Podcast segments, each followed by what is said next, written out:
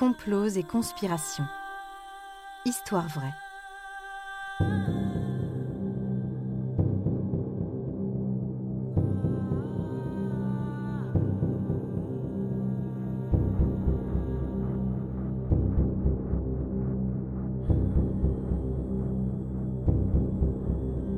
Un programme Studio Minuit. Idée originale John Mack. Musique David Rampillon. Narration Leilani Lémé. Enregistrement et montage Patrick Martinez-Bourna. L'assassinat de Salvador Allende.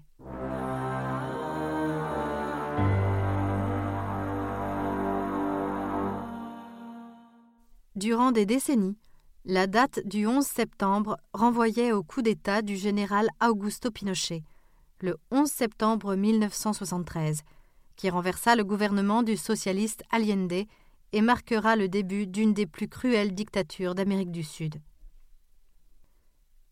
Élu président en 1970, Salvador Allende emmène le Chili vers le mouvement des non-alignés, souhaitant mettre une distance avec les États-Unis, influent à l'époque et proche des dictatures militaires conservatrices au Brésil, en Argentine, en Bolivie, puis en Uruguay.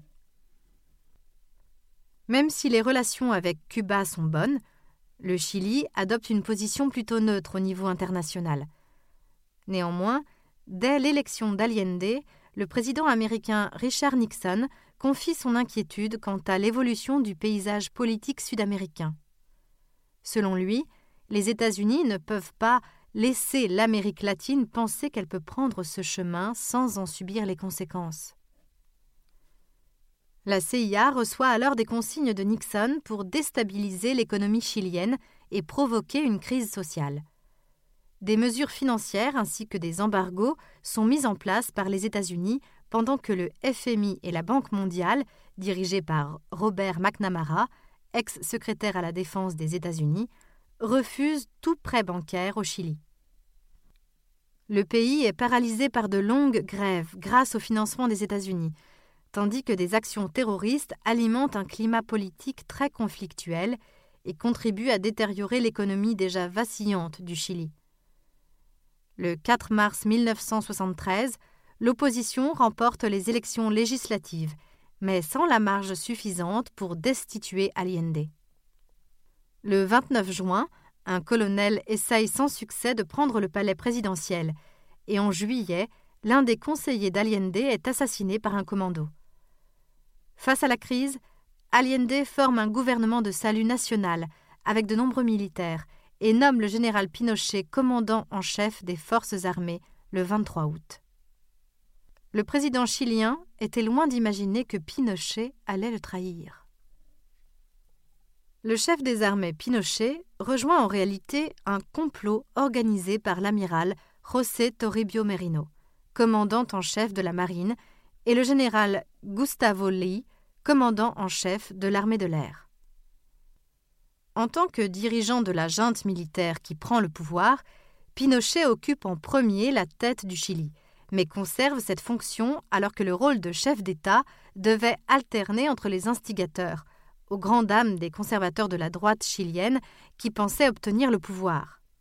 Le complot des militaires débouche donc sur le putsch du 11 septembre 1973, pendant lequel le palais présidentiel est bombardé. Pinochet veut tendre un piège à Allende en offrant une porte de sortie, mais en abattant l'avion qui le transportera hors des frontières. Comprenant qu'il sera piégé, Allende se suicide dans son palais clamant que le président de la République élu par le peuple ne se rend pas.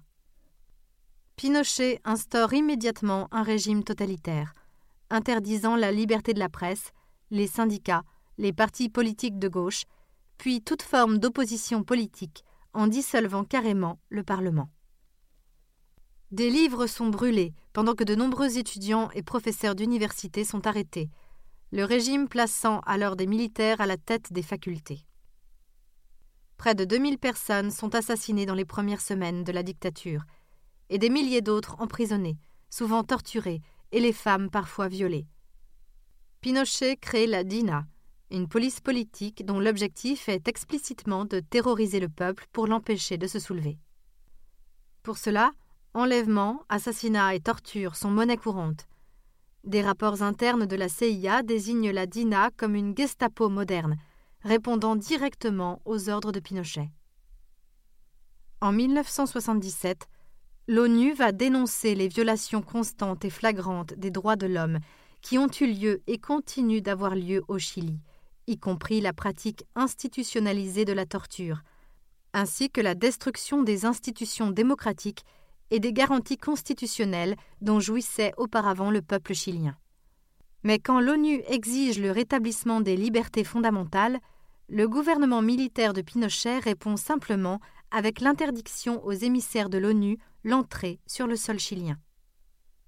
Grâce au soutien des États-Unis et à la complaisance de puissances européennes, Pinochet jouit d'un sentiment d'impunité quasi totale. C'est dans cette logique que le dictateur instaure en avril 1978 les lois d'amnistie garantissant alors l'impunité contre les poursuites judiciaires aux auteurs de crimes et exactions liés au coup d'État, et jusqu'en 1978. Il écarte également de la direction de la junte militaire son rival, le général Gustavo Lee, qui s'était déclaré en faveur d'un plan de normalisation démocratique avec l'organisation d'élections.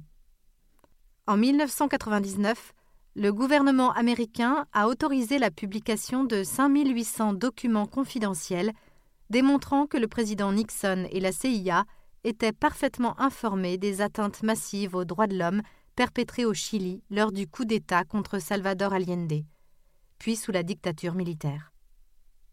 En 2000, la CIA rend public un rapport où elle reconnaît un soutien actif à la junte à partir de 1973. Une note manuscrite de Nixon demande même à faire hurler l'économie chilienne, mais nie sa participation dans le complot lui-même. Au total, la dictature de Pinochet est responsable de l'assassinat d'environ 3000 personnes, la torture de 30 000 et l'emprisonnement de 150 000 personnes.